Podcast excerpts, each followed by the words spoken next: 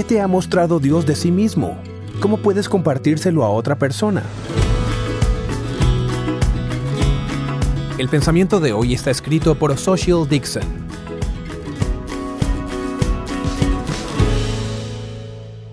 Social escribe, Cuando volvíamos de la luna de miel, mi esposo y yo estábamos esperando para registrar el equipaje. Le toqué el brazo y le señalé a un hombre parado cerca. Mi esposo me miró de reojo y preguntó, ¿quién es?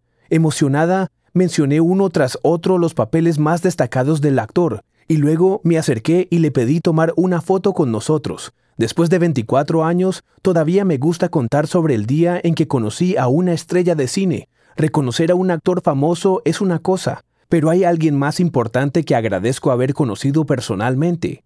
El salmista David pregunta, ¿quién es este Rey de Gloria?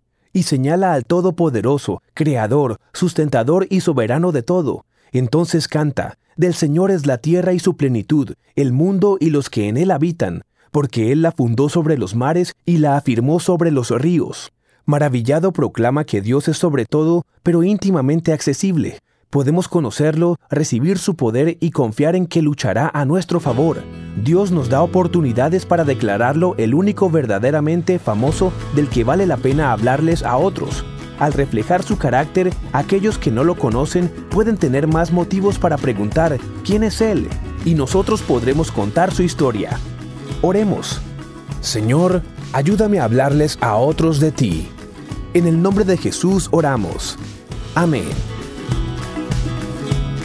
El pensamiento de hoy fue traído a ustedes de parte de Ministerios Nuestro Pan Diario.